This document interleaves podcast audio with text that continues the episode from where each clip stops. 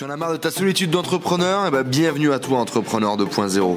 Je m'appelle Enzo, je suis parti faire le tour du monde à la rencontre d'entrepreneurs inspirants qui étaient capables de nous motiver, de nous montrer de l'expérience, des entrepreneurs successful qui viennent partager leur mindset et leur stratégie de business avec nous sur ce podcast. Amis, j'espère que vous avez la patate. Bienvenue dans cette nouvelle vidéo. Aujourd'hui, on a la chance d'accueillir Olivier Lambert. Salut Olivier. Salut Merci à toi de prendre du temps avec nous, de partager sur toutes ces shit qu'on a déjà discuté et sur tout ce qu'on va encore partager maintenant sur la chaîne. Merci beaucoup. Ça fait plaisir. Donc les amis, je vais laisser Olivier se présenter, je vais pas euh, lui manger des mots. En tout cas, sachez que c'est un marketeur et un mec du web euh, ici à Québec. Donc on est à Trois-Rivières, c'est ça, je dis pas de bêtises. Exactement. Et donc j'ai fait quelques kilomètres pour vous partager cette super interview. Donc ben, je te laisse la parole Olivier, présente-toi en quelques mots, dis-nous tout, qui es-tu? Alors, parfait. Donc, euh, Olivier Lambert, c'est qui? C'est un jeune geek du Québec. euh, qui, j'ai commencé à faire du commerce en ligne, j'avais 16 ans, je vendais des choses en ligne sur eBay, ça n'a pas duré excessivement longtemps, je me suis fait arnaquer par un russe qui avait exploité une faille dans PayPal, euh, ça m'avait comme un petit peu refroidi l'entrepreneuriat. Plus tard, je me suis lancé une agence de communication avec un de mes amis euh, à l'université. J'ai fait un bac en communication. Et puis, c'est à travers différents mandats que je me suis rendu compte à quel point que j'aimais faire de la programmation. J'aimais ça faire des sites web. J'aimais ça euh, développer des, des- C'est comme bâtir une maison, en fait, faire un site web. Fait que j'aimais ça bâtir des choses sur Internet. Euh, fait que j'ai j'ai fait ça pendant un certain temps, j'ai travaillé dans une agence, ensuite de ça je me suis fait recruter euh, chez Voyage Arabia parce que j'ai eu un mentor, David Grégoire, euh, qui m'a montré tout, tout le côté plus euh, hacking pour être capable d'aller chercher plus de visibilité. J'ai fait beaucoup de publicité AdWords, beaucoup de publicité Facebook, beaucoup de marketing par courriel. Il y avait genre plus que 500 000 adresses email sur leur liste. Fait qu'on a Cool. tout testé, tout ce qui était possible. Euh, ensuite de ça, j'ai pris tout ce que j'ai appris euh, dans cette espèce d'aventure-là. Euh, j'ai, décidé, de faire une formation en ligne sur la publicité Facebook euh, parce que pendant tout ce temps-là, depuis 2012 en fait, à chaque semaine, j'écrivais un article de blog où ce que je partageais qu'est-ce que j'avais appris dans ma semaine, dans les di- différents projets que je faisais avec les clients que j'avais. Et ça a commencé à avoir un petit peu de notoriété. J'avais 3-4 000 adresses courriel. Je me suis dit, bon, ben, je vais lancer un cours. J'avais juste pris un petit segment de ma liste pour pas écrire tout le monde. J'avais juste pris 1000 personnes. J'ai fait une pré-lance, un pré-lancement de ma formation. Les gens ont répondu à l'appel. Euh, ça s'est bien vendu. Je me suis dit, OK, alright. J'ai tout lâché. Euh, j'ai fait ma formation. Et on y va. On y va. Euh, ça a grossi tranquillement, pas vite. Euh, chiffre d'affaires qui a commencé tranquillement. Euh, puis à un moment donné, c'est devenu assez rapidement euh, assez gros. Je pense qu'en moins de. Ça m'a pris depuis le premier mois que j'ai lancé ma formation, ça m'a pris quelque chose comme 8 mois de passer les 6 chiffres. Euh, fait que là, j'étais comme, ok, j'ai vraiment quelque chose sur les mains. Moi, en tête, jamais je voulais. Je, pensais pas être un entrepreneur. Je j'avais pas un blog pour être un entrepreneur, j'avais un blog pour être capable d'avoir une meilleure job que les autres. Mais là, comme malgré moi, euh, je fais comme, ok, quand je me suis lancé, je pensais faire mon 50 000, juste avoir un job comme tout le monde, sauf que je pou- pouvais la faire chez moi, selon mes termes. Sauf que là, je, je suis comme, malgré moi, j'ai une business avec un potentiel de développement, puis je serais con de pas le prendre, puis de pas utiliser cette aventure-là pour apprendre tout ce qu'il y a à apprendre à propos de l'entrepreneuriat. Euh, fait que là, j'ai fait deux autres formations et euh, j'ai engagé deux personnes, ma soeur et Marie-Pierre, euh, qui travaillent avec moi depuis un petit peu plus qu'un an maintenant. Cool. Euh, on a fait de la tranchée, qui est une communauté en ligne d'entrepreneurs, de marketeurs, où ce que mon objectif, c'est de, de closer le gap au niveau de, des connaissances de marketing entre les gens qui sont francophones et les gens qui sont anglophones. Du contenu en anglais, il y en a en salle. Euh, du bon contenu. En français, il y en a, mais C'est différent. c'est différent, on va se dire comme ça. Et puis, euh, la façon aussi d'enseigner, moi je suis un gars qui est très très relax, très très casual. Euh, je suis pas en costard dans mes vidéos en train de vous dire euh, des buzzwords. Convergence! Intelligence artificielle! Euh, non, c'est pas, pas mon approche. Moi, je suis plus quelqu'un qui va être euh, qui va être tranquille, qui va dire les choses comme que je les perçois. Ça risque de fâcher certaines personnes. Alright, I'm Ça fine plaît à ça va plaire à d'autres. Euh, je suis un étudiant qui partage ce que j'apprends au fur et à mesure génial. que je l'apprends. Ce qui est super intéressant dans le profil d'Olivier, comme vous venez de l'entendre, du coup, c'est qu'on a un mec qui à la base voulait juste un meilleur job et qui voulait finalement. C'était pas l'indépendance, c'était pas la liberté, c'était un autre combat encore qu'il cherchait, qu'il travaillait. Il a trouvé ça et puis finalement, ah, il s'est retrouvé avec un business. Ouais, moi je voulais travailler chez Google. J'étais comme, Hey! ah, je vais travailler chez Google un jour. Ça, c'était comme mon objectif. Et donc, c'est là où on va voir qu'il y a énormément de points intéressants à aller creuser dans l'histoire d'Olivier, que peut-être vous allez pouvoir vous rapporter à vous, ou peut-être que vous allez pouvoir apporter à d'autres. Mais en tout cas, il va y avoir énormément de choses intéressantes. Donc la deuxième question, justement, tu as commencé à en parler, on va la creuser, c'est comment et, euh, et quand est-ce que tu as démarré ton aventure entrepreneuriale, genre, euh, ok, je vais être entrepreneur, ou je vais faire différemment des autres en tout cas? Euh, donc, les gens qui sont entrepreneurs, on a tout le temps une espèce de. Tu sais, dans- dans le sens que ton entourage le sait souvent que tu es entrepreneur avant que toi tu le saches comment. dans le sens que tout le monde se dit, alright, tu sais, ce petit gars-là, il, est- il est pas comme les autres, probablement que il va faire sa bosse. Puis quand que je me suis lancé, ça l'a ça l'a pas surpris personne. Dans le sens que tu lis sur internet euh, que ah, quand tu lances, tout le monde va pas croire en toi, tout le monde va dire ah pourquoi est-ce que tu vas pas juste te trouver un job, tu vas voir ça. va- Moi j'ai pas eu ça. Moi j'ai été chanceux, j'ai pas eu ça. Tout le monde était comme il était temps. Euh, Qu'est-ce que tu faisais tout ce temps-là à pas te lancer ta business? Fait au moins j'ai eu du support de mon entourage, fait que ça c'était le fun. Euh, quand j'ai lancé ma business, quand je suis parti de chez Voyage Arabais, euh, je te dirais que c'était en 2014 euh, de mémoire, ça fait deux ans. Fait que là, on est en 2017, fait que c'est en 2015. Je suis très bon en maths. Euh, fait, que- fait que j'ai dit à tout le monde, alright, je m'en vais, je vais, je vais lancer ma business. Et la raison pourquoi j'ai fait ça, c'est parce que euh, chez Voyage Arabais, oui, j'avais des super bons mentors, sauf que il y avait certaines choses, comme dans n'importe quel emploi, qui, qui te dérangent un peu. Euh, et des projets que je voulais mettre en place qui étaient comme pas mis sur, en, en priorité. C'est pas toi qui décides les, priorités quand c'est pas ton entreprise. Euh, fait que j'avais essayé de me trouver un, un employeur. J'avais eu des entrevues intéressantes. Euh, Mais il y avait comme un paquet de, de- de facteurs qui faisaient en sorte que le timing n'était pas bon ou peu importe. Je fais comme, alright. Je regardais les autres aux États-Unis qui avaient des blogs qui étaient ou- ou- avec une liste aussi grosse que la mienne, avec un trafic similaire au mien, puis il, il- il y avait été hâte de se partir une business, puis de faire exploser ça. Fait que là, moi, je me suis dit, ben, il y a d'autres personnes qui le font, euh, pourquoi est-ce que je pourrais pas le faire? Ouais. Euh, rendu là, je serais capable de pas l'essayer. J'ai tout en place pour le faire, pourquoi pas? Et, et je me suis rendu compte que quand on bâtit une audience, oui, ton audience va t'aider à avoir des entrevues à des places que tu n'aurais jamais d'entrevue avant. Tu sais, moi, je suis un green qui sort de l'école. Euh, euh, j'ai des très bons contacts chez, mettons, Air Transat parce que j'étais dans le milieu du voyage, qui est une grosse compagnie, à la SAQ. Euh, des- dans des jobs quand même high profile que normalement, j'aurais pas eu accès. Mais à cause que j'avais une audience, ben là, j'étais considéré pour ces postes-là, ce qui était vraiment super intéressant. Euh, sauf qu'en même temps, quand tu as une audience, il y a plein de monde qui vont dire Il est où ton produit On a hâte que tu le sortes. Fait que là, tu fais comme Ok, mais là, j'ai deux choix. Là, je suis à, une, euh, à un embranchement dans la route. Qu'est-ce que je fais? Est-ce que je continue dans, la- dans- dans le chemin corporatif? Ou je décide de devenir un genre de hippie tout seul dans mon coin Avec euh, ma barbe. avec ma avec- je, je me fais pousser la barbe j'arrête de prendre des douches Euh, Fait que finalement, j'ai décidé de me lancer. Je me suis dit, je vais le faire pendant un an. Si ça marche pas, ben écoute, je vais juste- j'aurai juste un projet intéressant à, à proposer aux employeurs. Je dire, regarde, j'ai essayé. Ça a donné certains résultats. J'ai appris des choses. Puis maintenant, je suis prêt à, à travailler pour quelqu'un. Pire, c'est quoi le risque? Pire, c'est quoi le risque? Puis maintenant que j'ai pris des gens en entrevue, euh, tu sais, il faut que j'engage du monde maintenant. Euh, fait que tu vois les, les différents portraits types de gens qui vont venir te voir. Puis il y en a qui, que c'est très très clair, qui voudraient être entrepreneurs. Ces, ces gens-là, tu les prends pas. À cause que tu vas pas former quelqu'un, puis, puis faire des dépenses d'entreprise pour une personne qui va s'en aller après un an. Tu veux quelqu'un qui va être là pour rester, puis qui va prendre la mission de ton entreprise à cœur. Fait que si tu as absolument le feu entrepreneurial, va le faire fais ce que fais le, le fun que tu veux avoir avec ton histoire puis si ça marche tant mieux si ça marche pas mais écoute reviens dans le milieu de l'entrepreneuriat puis quand que tu vas avoir des entrevues ben au moins tu vas donner la vibe, la vibe de I've been there I've done that puis I'm ready to move on Mhm. C'est beau. c'est beau, merci. Euh, du coup, euh, c'est quoi toi qui t'a animé de le feu de l'entrepreneuriat? T'en as beaucoup qui me disent c'est la liberté, t'en as beaucoup c'était de ne pas avoir d'autorité supérieure, euh, même si c'est pas vrai, mais dans l'idée, toi c'est quoi ton, ton moteur? Pourquoi t'as fait ça? Donc, qu'est-ce qui. Bon, c'est sûr qu'il y a un paquet de choses qui, déplaît quand on a un patron, quand on a un emploi de 9 à 5. Moi, je suis un gars qui, qui aime ça se coucher tard, je me lève tard.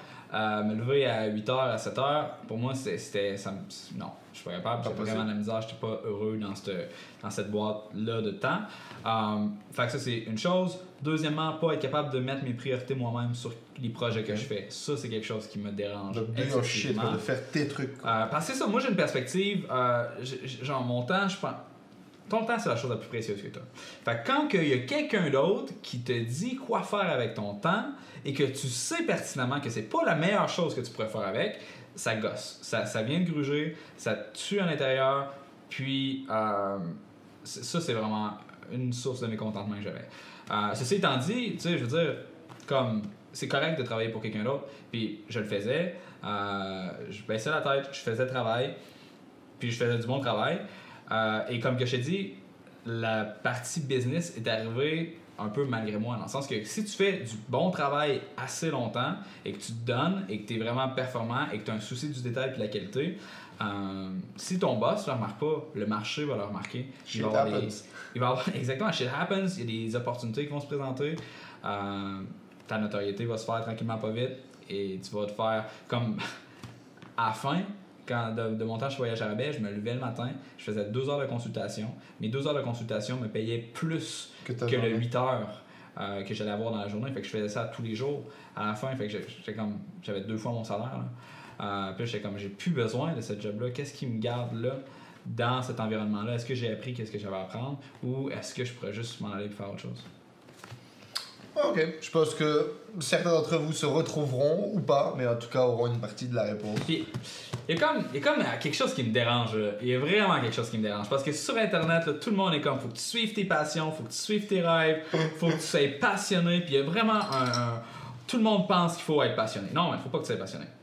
Genre, si, Ah, gros débat si tu suis ta passion, là, ce qui risque d'arriver, là, c'est que genre, tu vas faire Oh my god, je vais partir un blog, it's so amazing!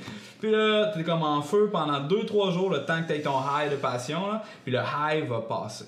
Puis qu'est-ce qui reste une fois que le high est passé? Il reste Shit. ah, il faut que tu aies ton site WordPress. Il a rien qui marche. Ça n'a pas l'air de ce que tu veux. Tu comprends rien de comment ça fonctionne. faut que tu écrives. faut que tu écrives. faut que tu fasses un fucking blog. faut que tu écrives des textes. Je suis pas un écrivain. Moi, comment je fais pour écrire autant de stock? Fait que c'est pas la passion qui va te garder dedans à long terme. Puis c'est pour ça que, écoute, je sais pas combien de, combien de temps que tu es dans la, la sphère de l'entrepreneuriat, mais sûrement que, online, là, mais sûrement que tu as vu passer des gens, ils se startent des blogs. Alright, I'm gonna teach you how to be rich, motherfuckers. Et puis là, six mois après, il est parti avec un élan de malade, il était plein de passion, il a fait ça pendant trois mois, ça a pas donné qu'est-ce qu'il voulait, bam, il est parti. Ça, c'est une personne qui a suivi sa passion. Il- il- ta passion, là, il va en avoir un autre qui va venir. Puis être un entrepreneur, c'est dire non à tes passions. C'est une business, puis il va tout le temps avoir un shiny thing on the side qui va être comme Ah, ça, ça a l'air vraiment le fun, j'ai le goût de faire ça. Mais là, je suis ma business là. Puis c'est d'être capable d'avoir la discipline, de se dire il va toujours avoir un shiny thing on the side, il va toujours avoir quelque chose qui va, qui va attirer ton attention, sur laquelle tu vas être, entre guillemets, passionné. Mais, mais ça, faut, faut juste que tu apprennes à dire fuck off. Qu'est-ce qui est important? Qu'est-ce qui est important? C'est quoi ma mission? Pourquoi est-ce que je le fais? Quand tu es un entrepreneur, quand tu es un solopreneur, tu le fais pour tes clients, pour apporter de la valeur dans le marché. Mais quand tu es un entrepreneur et tu as une équipe, tu le fais non seulement pour toi, mais tu le fais pour tes employés, pour leur donner une vie intéressante, pour leur donner les ressources pour que eux autres aient une vie euh, dans laquelle ils peuvent s'accomplir. C'est plus juste toi, c'est d'autres mondes. Puis ces autres personnes-là dépendent sur toi pour avoir la discipline de, de faire le travail, peu importe que tu sois motivé, passionné, enjoué, triste, hangover, fatigué, on s'en calisse. Ce monde-là dépend de toi. Tes clients dépendent de toi. Mettra les traductions en dessous. Ouais, Les expressions canadiennes. exactement. On s'en calisse. On Ok? s'en crisse, mate. Mix entre un Irish puis un Québécois. Mais ouais, ok. C'est- Mais c'est un vrai débat ça, parce qu'effectivement, on a toute une vague là, de, de- on ne dira pas les noms, mais d'entrepreneurs français qui vendent euh, devenez riche avec votre blog et machin, et fonce ta passion, deviens un truc. J'en ai déjà parlé, hein, j'ai déjà fait plusieurs vidéos là-dessus. J'ai fait une vidéo il y a pas longtemps qui s'appelle euh, euh, Passion au cash, tu vois. Non. Passion au money. Ouais. C'est quoi le choix? À un moment donné, ok, moi je me suis trouvé à un croisement des deux où. Ok, c'est génial, j'adore faire ça. Ça me rapporte shit, j'ai rien. J'arrive pas à vivre. Qu'est-ce qu'on fait? On se tourne vers le cash, mais le cash, t'as pu le fait. Et il y a un vrai choix à un moment donné et faut choisir. faut juste choisir et accepter potentiellement que, bah, ok, ça te passionne pas, mais ça fait vivre ton entreprise. Et qu'est-ce que tu veux au final? Mais il y, a- y y différentes. euh, Est-ce que tu es familier avec le travail de Cal Newport? Nope. Euh, Cal Newport, vraiment, euh, je pense que c'est au sommet de la domination mondiale, qui est un événement de Chris Gilbo. Euh, toute l'espèce de mouvement là, de partir une entreprise, d'être un solopreneur, un infopreneur, ce genre de choses-là aux États-Unis, inspiré par le livre de Chris, Bil- Chris Gilbo, qui était de, euh, The $100 Startup. Oui. Euh, très bon livre, super intéressant, très inspirant. Euh, et Cal Newport, justement, euh, il a donné une conférence à- au sommet de la domi- domination mondiale, qui est à San Jose, je crois, peu importe. Et ce qui est, lui, son travail, le livre qu'il a fait, c'est justement sur, OK, qu'est-ce qui est important dans la vie? Est-ce que, comment est-ce que les gens font pour être capables de vivre une vie, entre guillemets, passionnée? Euh, il a regardé les gens qui sont passionnés, comment est-ce qu'ils ont fait pour se rendre là.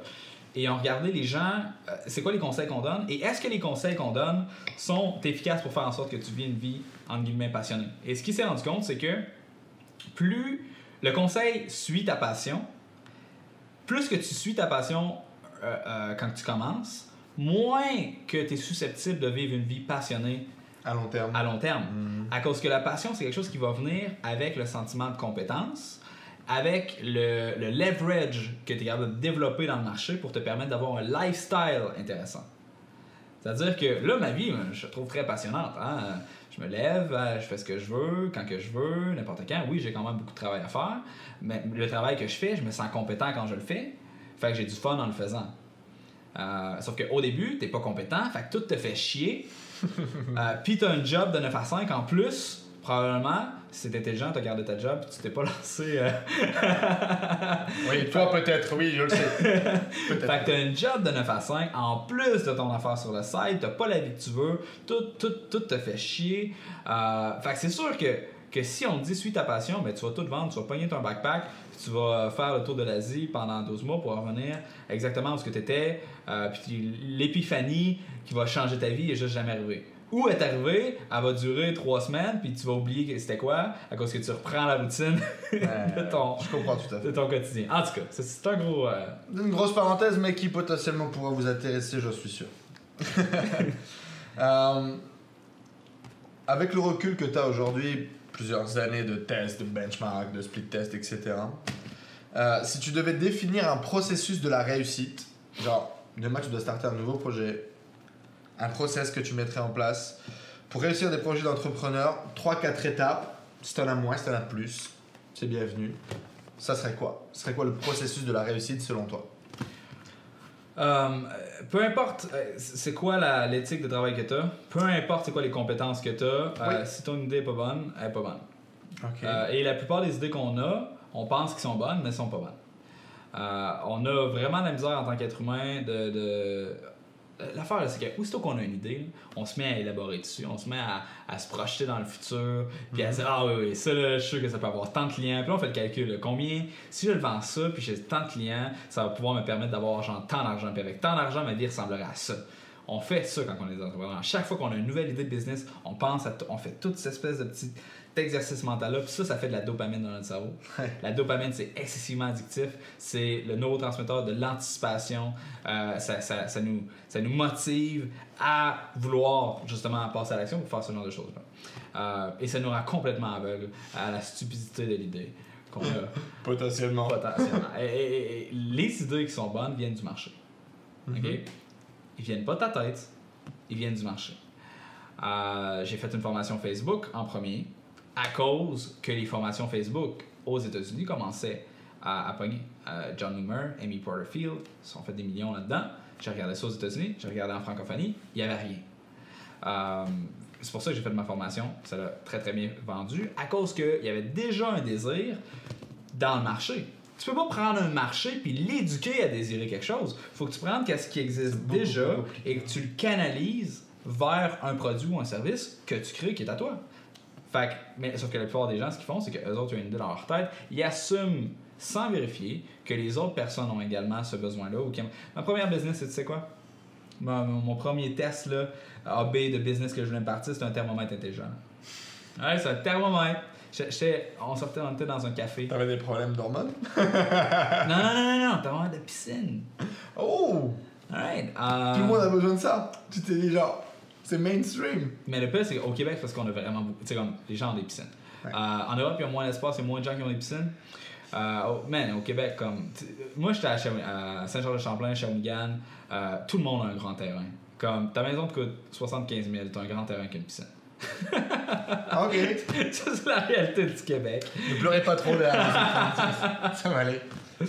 Euh, donc, euh, grosso modo, euh, on était dans un café avec mon ami, et puis là, euh, j'étais comme, on va tous baigner chez nous? J'ai une piscine. Puis là, il m'a dit, non, on s'en va chez nous, ma piscine est plus chaude. J'étais comme, elle est à combien? Euh, la mienne est à 80, la tienne est à combien? Il m'a dit 82. Là, j'arrive chez eux, elle était à 79. Là, c'est fucker.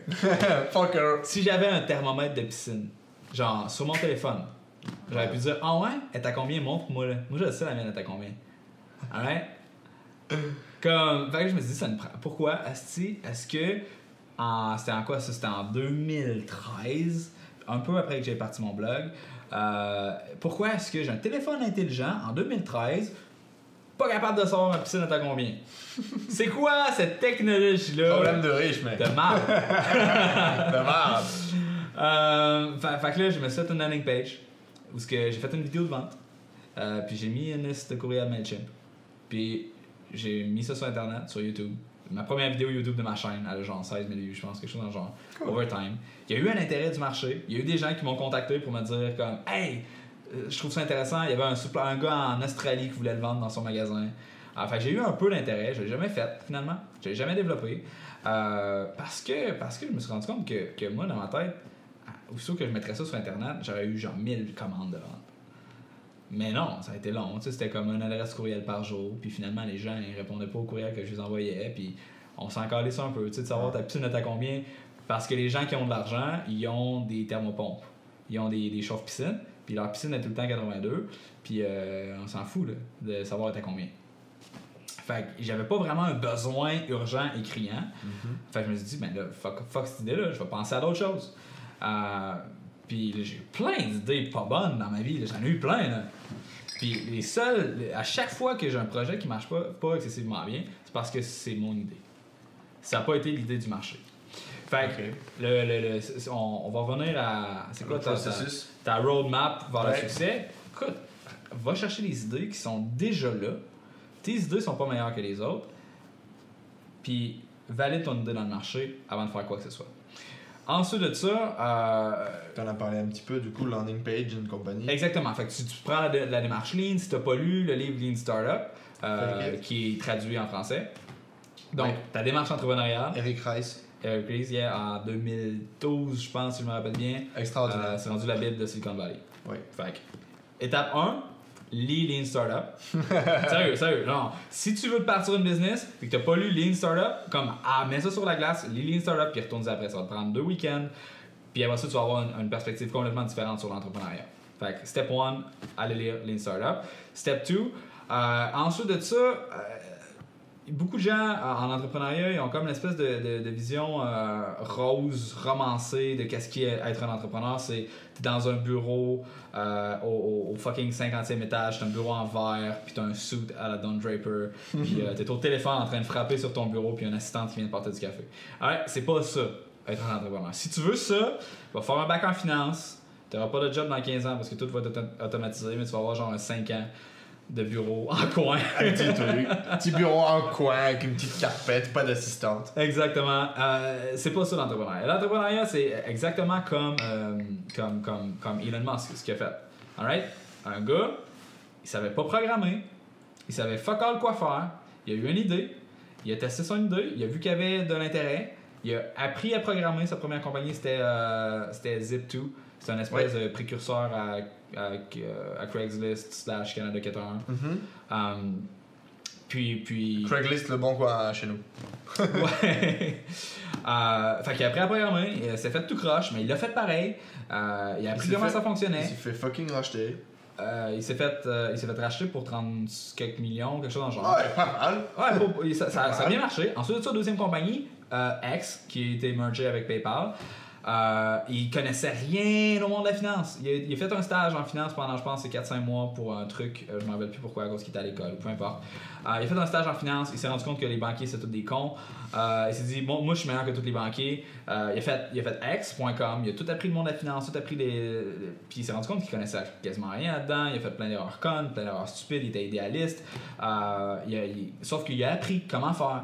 Ensuite de ça, euh, vend PayPal à eBay, pour, il, il est parti de là avec 130 quelques millions, fait qu'il est encore plus riche. Euh, il s'est dit, bon, ben moi je vais me faire une compagnie de chars électriques. Il connaît rien aux chars. Qu'est-ce qu'il a fait? Il a lu des hosties de livres, puis il s'est instruit sur comment faire des bonnes voitures de A à Z. Euh, il connaissait rien ses batteries, il connaissait rien ses moteurs électriques, il connaissait rien sur rien, mais il a appris comment faire. Même principe avec son, sa compagnie SpaceX, comment faire des fusées. Il a été capable de driver down, de réduire les prix de 100 fois sur l'aérospatiale en, apprenant la chose la plus difficile, la plus complexe et la plus coûteuse de, de, de tout ce qu'on peut faire, qui est la rocket science. Il y a une expression en anglais, c'est quand tu veux dire quelque chose qui est pas si difficile que ça, tu dis It's not rocket science. Ah. Right? It was rocket science. It was. Il s'est pointé en Russie pour essayer d'acheter un, un missile euh, à des Russes pour le démonter pour savoir comment il faisait. Les Russes, ils ont ri de lui, ils voulaient pas y vendre. Fait qu'il a pris un livre, il a acheté tous les livres qu'il y avait sur la physique euh, de, de Rocket, puis il a fait son propre, son propre Rocket, c'est le même qu'il a fait. Puis là, Et aujourd'hui, il a réussi à faire atterrir, si vous ne le savez pas, il a réussi à faire réatterrir une fusée. exactement, son, son, son stage 1. Parce que il faut savoir qu'aujourd'hui, quand on envoie une fusée dans l'espace, elle utilise usage unique, un peu de choses près. Ouais. Ça se réutilise pas. Et ce mec était capable de faire qu'une fusée soit réutilisable. Et donc, genre, diminuer les coûts. Exactement. malade. Exactement. Ce mec est génial. Vraiment. Il est très très inspirant. Euh, puis, Et donc, ça nous fait un fucking process, en tout cas. Mais le, le- le process que je veux dire, c'est c'est pas. euh, c'est c'est genre. Faut, faut apprendre. Quand que j'ai quelqu'un qui me dit j'aimerais ça être un entrepreneur, j'aimerais ça faire X, Y, Z, puis là je lui montre, ok, faut que tu fasses ça, ça, ça, ça, ça, puis ça. Puis là elle me dit, ouais, mais je, je sais pas comment ça marche. Moi, pour euh, faire un, un logo Photoshop, euh, j'ai pas l'argent pour outsourcer, je sais pas programmer, euh, je sais pas comment ça marche WordPress. Ok. Puis, ok, apprends. Ouais, mais j'ai pas le temps, j'ai pas l'énergie, j'ai pas la motivation. Pour être entrepreneur, ta job, c'est de prendre un problème dans le marché et d'apprendre comment le régler. Personne ne sait comment le régler. Euh, Sinon, il n'y aurait pas le problème in the first place, puis il n'y aurait pas cette opportunité d'affaires-là. Ton opportunité d'affaires, c'est d'apprendre comment régler un problème plus, de façon plus efficace que les autres avant toi. C'est ça ta job. Puis ça, ça implique une dose d'apprentissage. Si tu veux pas apprendre, il n'y a rien à faire. Fait que step 1, faut que tu utilises Lean Startup. Step 2, faut que tu sois disposé à apprendre des nouveaux talents, des choses que, euh, que personne, que jusqu'à présent te semblait peut-être complètement inutile, mais il va falloir que tu les apprennes. Quand, tu- quand tu veux partir une business, soudainement, il faut que tu t'occupes des euh, relations clients, de tout, faut que- de la création de contenu, de, de ton branding, de ton marketing, de la publicité, euh, ton développement de ton produit, les technologies, ton CRM, t'es tout au complet, tu pars de zéro. Euh, les finances, la fiscalité, même si t'aies ça, là, dealer avec la fiscalité, faut que tu apprennes comment ça marche pareil. T'as pas le choix. J'ai ça. Moi, je, je déteste ça. J'ai perdu de l'argent, là, mon gars, à cause que je faisais pas mes hosties de rapport à temps. J'ai des pénalités par-dessus pénalités, mais faut apprendre. Puis ça fait partie de la game. Ouais. Fait qu'il faut être prêt à faire les choses euh, toutes. Faut être prêt à tout faire. Ouais. Euh, puis ensuite de ça, euh, t- troisième étape, euh, je pense que ça fait la chose la plus importante, c'est savoir pas quand quitter, euh, mais quand faire un pivot. Dans le sens que si tu pars ton entreprise, euh, oui, ok, il faut que tu donnes tout, puis que même si ça marche pas, il faut que tu continues puis que tu persévères. Sauf que en même temps, il faut que tu sois réactif aux signaux du marché. Dans le sens que euh, si oh, moi j'ai commencé mon blog en voulant parler de développement personnel. J'avais pas de traction en développement personnel, j'ai fait un pivot vers le marketing. Là, ça a fonctionné. Si vous ne savez pas ce que c'est qu'un pivot, lisez Lean Startup, revenez à l'étape 1. c'est beau, non? Exact. C'est ça. Euh, fa- fait qu'il faut savoir quand reconnaître que ton idée n'est pas si bonne que ça, prendre les signaux du marché, puis pas tout abandonner, mais tout le temps itérer, euh, utiliser qu'est-ce que tu as déjà fait, bâtir par-dessus, puis s'en servir comme levier pour être capable d'aller. Pour aller Exactement. Moi, je pense que chaque, chaque journée que tu passes, là, faut que tu crées un levier. faut que tu augmentes le levier que tu as déjà. Euh, si ce que tu fais tu peux pas t'en servir comme levier, tu perds ton temps. Bon, alors comment tu crées du leverage quand t'es salarié alors Parce que ce leverage, on le trouve quand on est entrepreneur tous les jours. On essaye de créer du contenu qui va nous rapporter plus demain qu'aujourd'hui. Mais quand on est salarié, du coup, qu'est-ce que tu as vécu toi comme expérience? Donc, c'est ça, quand je travaillais chez, chez Voyage Arabais, j'essayais toujours de faire des projets à l'interne euh, que tu peux ensuite de ça utiliser soit dans un, dans un blog, dans un podcast, dans un euh, n'importe quelle forme sur YouTube, euh, tu peux faire des conférences, n'importe quelle façon, de, ré- de- des articles sur Medium, LinkedIn, pour être capable de- d'avoir un track record de ce que tu as été capable d'accomplir pour l'utiliser plus tard euh, soit pour te lancer une entreprise, de service, un produit, euh, pour avoir un meilleur job, pour négocier ton salaire. Je veux dire, quand tu as un track record de projet hot que tu été capable de faire, c'est facile d'aller voir ton, ton, ton employeur et dire Ok, regarde, j'ai fait ça, ça, ça. Euh, dans mon industrie, le range de salaire est de temps à temps. Avec les résultats que je te donne, je suis très clairement dans le plus haut range. Puis là, tu me payes ça. Je pense qu'on est dû pour renégocier. Qu'est-ce que tu es prêt à faire pour moi? Euh, puis si t'as ça, écoute, ça, va changer euh, Tout. Ça va tout changer. c'est clair. Je suis tout à fait d'accord. Euh, du coup, selon toi, donc là, vous avez un petit setup, là, vous avez un process encore qui est un peu différent pour le coup de ce qu'on a pu avoir dans les autres interviews. Mais qui est, intéressant, qui selon moi n'est pas dénué de sens. Il y a beaucoup de choses qui se regroupent quand même, mais vous avez une forme différente de voir les choses et c'est plutôt cool. Euh, et du coup, selon toi, quels sont les traits de caractère, les compétences que tu avais ou que tu n'avais pas et que tu as dû développer pour être un bon entrepreneur? C'est ces fucking trucs qui font la différence aujourd'hui entre un bon entrepreneur et un entrepreneur genre moyen et qui potentiellement sera jamais à son maximum. Est-ce que tu aimes ça jouer à, à risque? Oui. T'es un grand joueur de risque, le jeu de table, bien sûr. Ouais.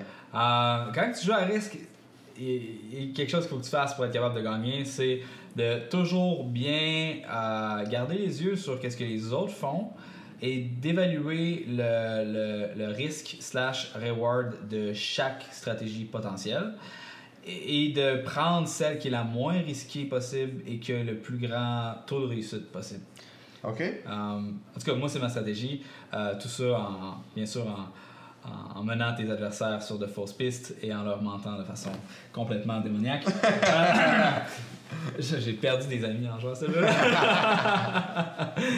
Donc, Euh, ce qui reste, c'est des vrais. Risk reward, j'espère que pour tout le monde, risk reward, c'est ok. Euh, c'est calculer grosso modo le, risque de votre action par rapport à ce que ça peut vous ramener, le, risque récompense quoi. Risk reward c'est vraiment ça. Donc c'est quand tu prends une action, ok qu'est-ce que ça va me coûter pour potentiellement qu'est-ce que ça peut me rapporter? Et indirectement, si vous connaissez un peu, on va revenir sur du 80-20 que potentiellement vous connaissez déjà, mais Il y a comme une espèce de mythe euh, dans, notre, dans notre société de l'entrepreneur qui, euh, qui va prendre des risques complètement stupides, il va tout vendre, il va tout mettre on the line, il va brûler ses bateaux euh, pour être capable de, de se mettre le, le dos contre le mur. Il n'y a plus d'autre choix que de donner des résultats et c'est là qu'il a enfin son breakthrough et, et qu'il réussit contre toute attente à devenir multimillionnaire. Il se retourne de bord et dit à tout le monde Je vous l'avais dit I know. c'est de la merde, ça. Ça, ça- ça, c'est le survivorship bias. C'est pour chaque 1000 personnes qui essayent, il y en a une qui va réussir. Et cette personne-là réussit de façon spectaculaire, donc toute l'attention est apportée vers elle. Yes. Euh, ça, c'est pas une stratégie. La chance ne devrait jamais être une stratégie. Lorsque tu es un entrepreneur, ton emploi, c'est de mitiger les, re- les, les- les risques euh, et d'investir tes ressources le plus inté- de, de façon la plus intelligente possible pour avoir le meilleur retour possible. Ça, c'est ta job. Euh, donc, pour être capable de faire cette job-là, ça te prend une lecture du marché, une lecture de, de la situation qui est froide, qui est, qui, qui qui est la plus détachée de ton orgueil et de ton ego et de tes émotions possibles. Qu'est-ce que tu fais présentement? C'est quoi ta situation? C'est quoi les avantages que tu as? C'est quoi... euh, tu sais, juste de même, là, on a tous, quand on est jeune, certains hobbies ou certaines choses qu'on a faites. On a tous une situation particulière. C'est quoi les avantages que tu as eu sur les autres personnes? Euh, si t'es quelqu'un qui est particulièrement charismatique, tu as un avantage sur quelqu'un d'autre qui est très gêné puis qui a la misère à articuler si tu veux faire des vidéos sur YouTube, Par exemple. par exemple. Fait qu'il faut apprendre c'est quoi ses forces, c'est quoi ses faiblesses, c'est quoi les opportunités, c'est quoi les menaces. Donc, en marketing, on appelle ça l'analyse euh, FFOM ou euh, peu importe. Euh, donc, faut, faut, faut mitiger les, les- les risques, euh, regarder, apprendre à regarder le marché puis ta situation euh, de façon complètement détachée et froide. Et troisièmement, il faut apprendre à, à se rendre compte c'est quoi le, le, le coût d'opportunité des choses. Mhm. Euh, comme si tu dis oui à quelque chose, ça veut dire que tu dis non à d'autres choses. J'aime bien ça. À chaque fois que tu dis oui, on va faire une entrevue, oui, je vais faire un événement, moi je fais pas beaucoup de conférences à cause que je sais que ça me prend beaucoup de temps à faire des conférences. Je suis malade, esti, deux, trois jours avant, ça me prend deux semaines de préparer mon script, puis pendant tout ce temps-là, je suis pas en train de travailler sur des choses qui pourraient faire plus de valeur. Il y a certaines conférences où ce que je sais qu'il va y avoir comme vraiment beaucoup de personnes, que ces gens-là, c'est c'est mon public cible, puis je fais comme, OK, eux autres, c'est important que j'y aille, ça vaut le trois semaines euh, de productivité réduite, sauf que ça a un coût. Même si, euh, même, même si je paye, ça me coûte rien pour y aller à la conférence, même que je se peut que je me fasse payer, euh, il y a un coût à n'importe quoi. Et puis, euh, on a ma soeur qui, travaille avec moi, elle a travaillé dans des OSBL par le passé, puis il, engage souvent des, étudiants, des gens qui sortent de l'école. Puis elle me dit, pourquoi est-ce qu'on fait pas ça, Lydie? Puis je suis comme, OK, sauf que, mettons que je prends quelqu'un en stage. Cette personne-là n'est pas formée, elle n'a pas nécessairement les compétences pour faire ce qu'on a besoin qu'elle fasse, il faut que je la forme. Ça veut dire que chaque heure que je vais passer à former cette personne-là, qui va probablement pas rester plus qu'un an parce que c'est un étudiant qui vient de sortir de l'école, je le perds. C'est un coût énorme de prendre quelqu'un puis de le former. Euh, sauf que les gens vont pas nécessairement voir ça. Ils vont voir, ah, c'est du cheap labor, fait qu'ils vont en prendre. Sauf qu'il faut que tu sois concentré pas sur minimiser les coûts, mais sur maximiser les profits.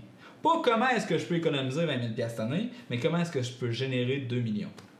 C'est ça la- le shift de perspective qu'il faut que tu fasses.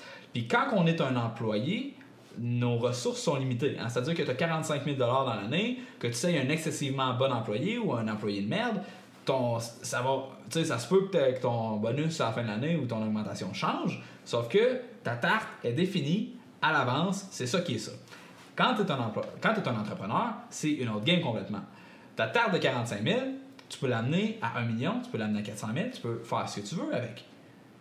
Puis, si tu fais pas attention à quoi tu dis oui puis à quoi tu dis non, très très rapidement, tu vas te mettre à diluer ton temps, diluer, ça va, ça, capable de rien faire. Au début, on a tous tendance, je pense, à dire un peu oui à tout, genre. C'est correct, Ok, c'est correct de prendre les forces. C'est génial, genre, j'essaye d'augmenter ma tarte, je prends ma tarte, je prends ma tarte. Exact. Et tu te rends compte que tu passes au next step quand tu commences à te dire, en fait, non. Genre, ça, c'est pas. Potentiellement court terme ou machin, ça a l'air. Elle super bonne cette tarte. Genre, c'est pas pour moi, genre, c'est pas ma tarte. Potentiellement, c'est pas ta tarte. Deuxièmement, peut-être que tu peux faire une tarte qui est bien meilleure en faisant complètement autre chose. Et mais là, là tu, tu te rends compte à ce moment-là que, wow, il y a un gap entre moi au début et moi maintenant. Et c'est fucking cool. Mais c'est super compliqué à arriver à ce stade-là. Mais c'est super important de le dire. Puis au, au début, en même temps, parce que c'est, il y a plein de dichotomies en, en, en entrepreneuriat. On peut pas juste dire euh, ça c'est voici comment faut que tu penses. Ouais, non, tu as un mindset qui est différent quand tu commences, quand tu développes. Puis chaque niveau de business requiert un mindset différent pour être capable de progresser puis d'accé- d'accéder à l'autre mindset différent. Exactement. Et quand. Puis, un- ça, moi, j'appelle ça des paradigmes, en fait, ces mindsets-là. Un paradigme, euh, ça te permet. C'est comme un véhicule, ça te permet d'aller du point A au point B. Fait que si je veux me rendre de Trois-Rivières jusqu'à Montréal, je peux y aller en char, je peux y aller en autobus. Peu importe. Sauf que je pourrais pas me rendre en France avec un char ou un autobus. Il va falloir que je prenne soit le bateau ou l'avion. Euh, fait que il y a des, il y a tes paradigmes. des fois, il va falloir que tu abandonnes ton ancien paradigme pour en prendre un nouveau, pour être capable de te rendre à un endroit différent. Et puis, il y, a des, il y a des paradigmes qui sont particulièrement efficaces pour être capable de te rendre quelque part. Euh, un Hyperloop, par exemple. Par exemple. Euh, puis il y en a d'autres qui sont excessivement mauvais. Hein? Si je vais faire du pouce pour faire Montréal-Québec, ça risque de me prendre un certain temps. Un peu long. Un peu long. Hein? Un peu bizarre parfois. Surtout euh, avec ma barbe. Les gens vont dire c'est qui ce barbu, mec, C'est qui ce mec? Euh, avec un trench coat, un sac à et, dos, et du scotch. une bouteille de scotch qui traîne sur le bord de la rue. C'est c'est super intéressant quand même cette putain de réflexion parce que on a tous tendance à pas comprendre ça et genre à vouloir tout de suite atteindre le mindset énorme qui va te permettre d'être millionnaire. Mais fuck, commence à l'étape 1, tu vois? Accepte ce putain d'état, accepte de grandir et de grandir.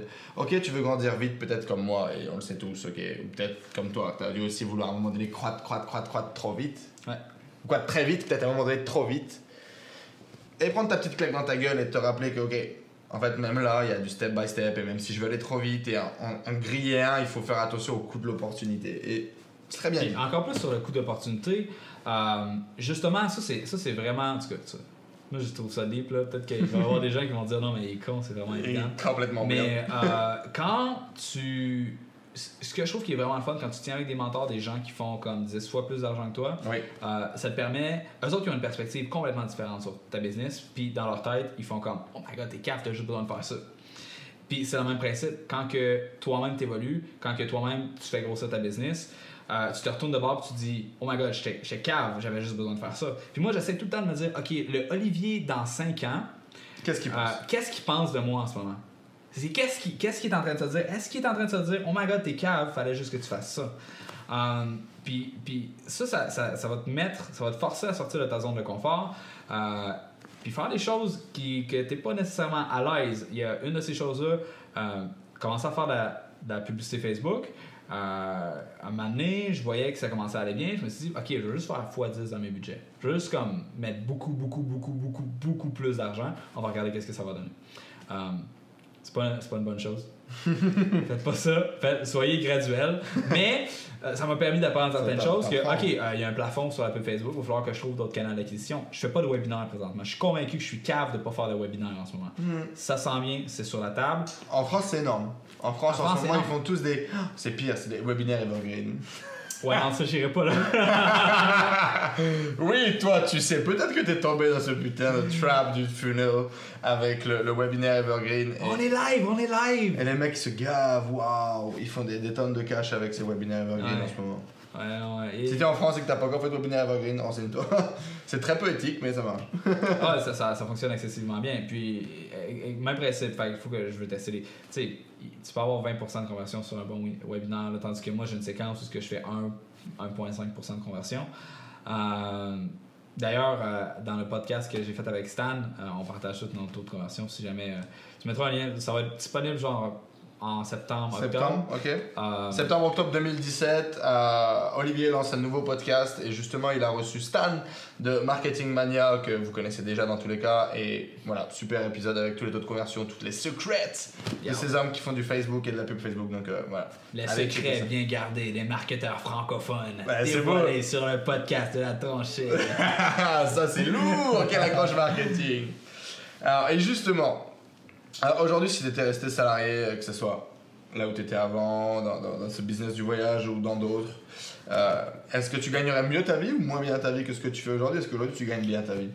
Est-ce Euh, que après on leur montre ta baignoire remplie de billets ou pas? C'est le- Écoute, euh, c'est sûr que, bon, on est excessivement chanceux présentement parce que le monde de l'éducation est un monde excessivement euh, profitable. Ça va pas rester profitable comme ça pendant 20 ans. Il faut qu'on en profite. Je me sens excessivement choyé d'être dans ce milieu-là présentement. Donc, euh, oui, j'ai la chance d'avoir des très bonnes marges de profit. euh, mais moi, j'ai pas besoin d'avoir autant d'argent pour vivre, là, dans le sens que maintenant, j'ai une structure d'entreprise où ce que je fais juste prendre qu'est-ce que j'ai besoin. Je me prends 50 000. Euh, en fait, je fais juste prendre ma carte de crédit quand j'en ai besoin. J'ai jamais besoin de me stresser sur comment ça coûte. Ouais. J'ai juste besoin de prendre la carte de crédit. Puis alors, ensuite de ça, je me rembourse. En fin d'année, ça fait 50-75 000. Euh, mais, écoute, j'ai je- pendant un certain temps, je faisais des, des rapports financiers où ce que je donnais bon, tout comment je faisais d'argent. Euh, fait en, en- en gros, euh, présentement, là, on est au mois de juin. euh, je fais environ entre 30 et 45 000 récurrents par mois. Euh, Là-dessus, j'ai peut-être 20 000 de dépenses. Le Ah, reste, ça s'en va en profit. Cet argent-là, je le mets dans, sur un compte d'investissement pour partir d'autres entreprises. Euh, mais je me promène pas en Lamborghini. Là. fait que gagne bien ma vie. Aujourd'hui tu as atteint ce stade où tu fais entre 30 et 40 000 euros de chiffre d'affaires par mois. Euh, canadien, fait que c'est moins. euh, Ouais. C'est 30% Dollars moins. canadiens. Ouais. Euh, mais quand même. Puis ça, ça veut pas dire que ça va rester comme ça non plus. Ouais.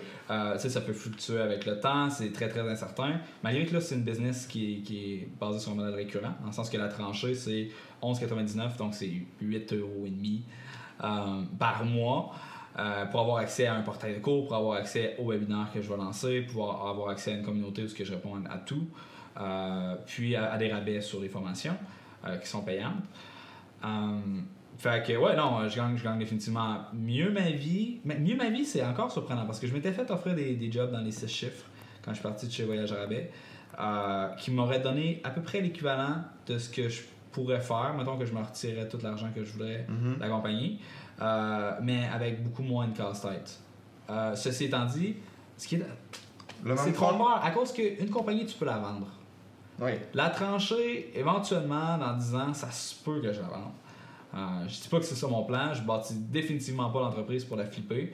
Sauf que dans, ce- dans le monde de l'éducation, quand tu as un revenu récurrent, on peut juste regarder Linda, ils ont vendu pour 10 fois leur revenu récurrent Mhm. pour la valeur de l'entreprise. Fait que, fait que c'est comme un couteau à double tranchant. Quand tu te bâtis une entreprise, ok, oui, ça se peut que tu te prennes moins d'argent que si tu étais un, euh, un employé, mais euh, tu vas aller chercher un paycheck de genre 2-3 millions plus tard. Fait que ça, ça va compenser. Ok. C'est une bonne réponse. Euh, Est-ce que tu es heureux aujourd'hui? Ah, la grande question, est-ce que je suis heureux? Ben écoute, Tu veux du scotch? quand je prends du scotch, trop de scotch, je pleure. je pleure en regardant le scotch, puis je dis, je croyais que c'était ça le bonheur. J'avais tort. Euh, défi- J'ai définitivement tout pour être heureux. Euh, je veux dire, je, travaille mes propres heures, je suis entouré de, de gens qui, que j'aime, qui m'aiment. Euh, J'ai beaucoup de chance. Euh, beaucoup, beaucoup, beaucoup, beaucoup de chance. Mais au, bout de la ligne, euh, la vie, c'est la vie. Hein. Euh, on a tous, un, on a tous un, cerveau qui, pour aucune raison, va décider d'être dépressif pendant 2-3 jours. Ou trop actif pendant 2-3 jours. Ou fâché. Ou en tout. Tu sais, on, a tous des mood swings. Euh, L'important, c'est de prendre soin de son corps, de prendre soin de ses amis, de prendre soin des choses qui sont vraiment importantes. Je pense que ça, c'est quelque chose euh, que, que, que quand tu as un peu d'abondance, tu commences à réaliser plus. Je suis content de le réaliser à mon jeune âge. Euh, Ouais. la, la famille, c'est important. Les amis proches, c'est fucking important. faut en prendre soin. Euh, faut choisir les personnes avec qui on s'entoure. C'est ça qui est important. Puis, euh, honnêtement, la- les choses qui me rendent le plus heureux dans la vie, c'est pas euh, de pouvoir me lever tard, de pouvoir euh, m'acheter une belle voiture ou de pouvoir avoir un appartement qui est sympathique. C'est de donner, euh, de donner des shit à mes amis. Puis de, de gâter les personnes importantes dans ma vie. Euh, que ça c'est mes employés, que ça c'est euh, mon cousin, euh, mon meilleur ami, ma soeur, ma mère. C'est ça qui, qui vraiment te, te- En tout cas, moi personnellement, c'est ce, que, c'est ce qui me fait retirer le plus de gratitude. Bon, t'as de la gratitude pour la vie aujourd'hui. Exactement. Fait que ouais, je suis heureux, je pense. Ouais, c'est pas mal. Je pense. Ça a l'air plutôt cool. I don't know. I don't know. Ouais. Ce que j'aime le plus, c'est, euh, c'est, c'est gueuler après les enfants de 13 ans quand ils jouent à l'ordinateur. Sale con, je t'ai eu! Headshot, mec! Bon, ça va, comme vous pouvez le voir, il a l'air presque heureux. Euh, Olivier, qu'est-ce que tu dirais si on avait la chance d'être dans Retour vers le futur? Tu pourrais prendre la voiture de Doc et Marty et de retourner voir le Olivier d'il y a 9 ans, du coup, avant que tu startes. Tu lui dirais quoi à ce gamin? Achète du bitcoin. Ah yeah Oui Achète du fucking Bitcoin Oui Achète tout! Tout! Oh mon dieu, c'est vrai Putain, qu'est-ce que je me le dirais aussi? Achète du fucking Bitcoin. Ah, je suis en train de regarder ça, là. C'est... Achète du Apple aussi. achète du Apple et du achète- Bitcoin. Achète du Apple, achète du bitcoin, euh, achète du Google, mais surtout des bitcoins. Oh mon dieu, la croissance fulgurante du truc. Et revends-les en 2017 à peu près, quand ça monte à 1800 Ah, dollars. moi, je les garderais. Ah. Moi, je suis convaincu que le bitcoin va se rendre à genre Va encore 20 exploser. 000 dollars chaque. Là. Euh, est donc achetez des bitcoins, les amis. Pas maintenant, parce que là, il vient juste, juste, d'avoir un, un, Une explosion. un spike. Là. Mais euh, la cryptocurrency, c'est que ça, si c'est pas les bitcoins, Ça sera autre chose. ça va être genre, il y a Ethereum, qui, qui, il y a Ouais. Litecoin, il y en a plein d'autres. Euh, moi, si je. Man, si je serais un gouvernement, là, je sauterais là-dessus. Là, euh, à- à- Écoute, New York va se faire détrôner de la capitale mondiale financière à cause qu'ils sont, à cause qu'ils ils sont hard puis sont tough sur les, les cry- cryptocurrencies. Je trouve ça plate. Singapour sont en train de tout ramasser le marché. euh, puis tous les endroits qui sont dérégularisés pour, pour ça aussi. Ouais. Je sais pas pourquoi on parle de ça. Machine. Ah, parce que tu vois, tu disais quoi? Tu dirais quoi, Olivier, a 10 ans? Euh, L'affaire, c'est qu'il y a 10 ans, j'avais pas un asti de scène pour m'acheter des bitcoins. Toi aussi? Merde Euh, Il y a tellement de choses euh, que. Écoute, moi j'ai fait euh, mon bac à, l'Area- à, à- à l'école à cause que c'est ce qu'il fallait que je fasse. Ouais. J'ai fini mon secondaire 5, je me suis forcé, j'ai fait mes maths, euh, 5,36, mes maths avancés. J'ai été au cégep, je me suis forcé pour avoir une bonne note, pour pouvoir rentrer à l'université, pour faire mon université, pour finalement me rendre compte que ça rien. Euh, euh, j'ai tout le temps été entrepreneur on the side. C'est comme mon espèce de petit ho- hobby, mon plan B, mon bateau de secours au cas où que, qu'est-ce que mon chemin de la carrière optimale ne fonctionne pas. Puis je pense que j'aurais juste comme dû péter ma bulle plus tôt. Euh, j'aurais peut-être pas dû finir mon, mon bac. Je- c'est dur à dire, parce que maintenant je l'ai, et puis euh, peut-être que les opportunités que j'ai eues se seraient pas nécessairement présentées si je l'avais pas eu. Ouais, c'est toujours pareil. C'est dur à dire. Ceci étant dit, Donc en une phrase, tu te dirais quoi? J'ai des bitcoins. Alors achète des bitcoins. Euh, ou derrière ça, c'est saisis les opportunités que tu sens. Exactement, quand Facebook a commencé à sortir, là, quand il a commencé à être hot, là. Fais-toi des pages Facebook. Fais-toi des pages Facebook, fais-la grossir le plus rapidement possible. Quand Instagram a commencé à sortir, euh, les, les robots là, étaient non régulés. Ouais. Tu n'avais aucune limite d'interaction que tu pouvais faire. Euh, tu pouvais te monter des comptes excessivement rapidement. Même principe sur Twitter. Quand Twitter a commencé à sortir, c'était là, c'était le temps de profiter des leaks puis des loopholes dans Twitter. Euh, dans Google Plus, moi j'en ai profité pendant le temps de Google Plus, mais sauf que ça n'a jamais take off. Mais j'avais Circloscope qui me permettait genre jeter plein de monde dans mes cercles, d'enlever le monde. Puis c'est- j'ai été capable d'avoir beaucoup de trafic sur mon blog avec, euh, avec ça. Fait que toutes les nouvelles patentes qui sortent, euh, essayer de trouver des façons de les hacker. Trouve la faille et Pour- exploite-la quoi. Exactement. Euh, c'est de plus en plus difficile de faire ça à cause que les, les gens, les bonnes pratiques du milieu sont de plus en plus euh, hack-proof, Mhm. mais il y a quand même des opportunités partout. Ok. Si tu aurais un conseil ou une ressource pour les gens qui nous suivent aujourd'hui, un blog, un livre, un truc Ah, c'est sûr que la tranchée, c'est vraiment le fun. La Ah, tranchée, c'est le fun. ah, la tranchée, c'est une belle place. Euh, livre, Lean Startup, euh, un must, on en a déjà parlé. Euh, ressources, man. Écoute, ça dépend tout le temps ce que tu veux faire, mais, mais comme. Il y a certains skills de base dans la vie que tu as besoin. Mhm. Euh, la vente, la négociation, euh, excessivement important. Euh, les, je pense que c'est les 42 Power Laws de la négociation. Euh, un livre très très bon, je me rappelle pas exactement c'est qui l'auteur. Dans l'idée, les gens trouveront. en gros, va lire sur la négociation, va lire sur la vente, puis pas les petits livres cheap de ce petit gourou qui étaient pas là dans les années 80. Lis les vraies affaires qui ont passé le test du temps. Lis des livres sur l'écriture publicitaire. Euh, des, les vrais classiques, Gary Halbert, euh, David Ogilvy, des, des- les vrais gars qui ont vraiment fait de l'argent avec ça. Euh, puis, comme il y a un conseil de Tim Ferriss que j'adore qui est fais-toi une diète d'informations. Toutes les nouvelles, alright, déconnecte, déplugue ça, lis plus les journaux, écoute plus la TV, euh, sois très très sélectif dans tes sources d'informations, dans qu'est-ce que tu consommes comme contenu, à cause que c'est comme la bouffe pour ton cerveau. Toutes les informations que tu ingères, c'est de la bouffe pour ton cerveau. Euh, fac, fac, qu'est-ce que tu vas prendre? Est-ce que tu vas prendre du fucking McDonald's toute la journée? Est-ce que tu vas vouloir genre avoir un gros cerveau obèse qui a de la misère à respirer? Genre? Non. Ouais. Tu vas être lean, tu vas être fit dans ta tête, c'est la chose la plus c'est ton cerveau, c'est la chose la plus importante du monde. Um, fait que, comme moi, genre lis des livres intelligents, puis arrête d'écouter la TV. T'as entendu?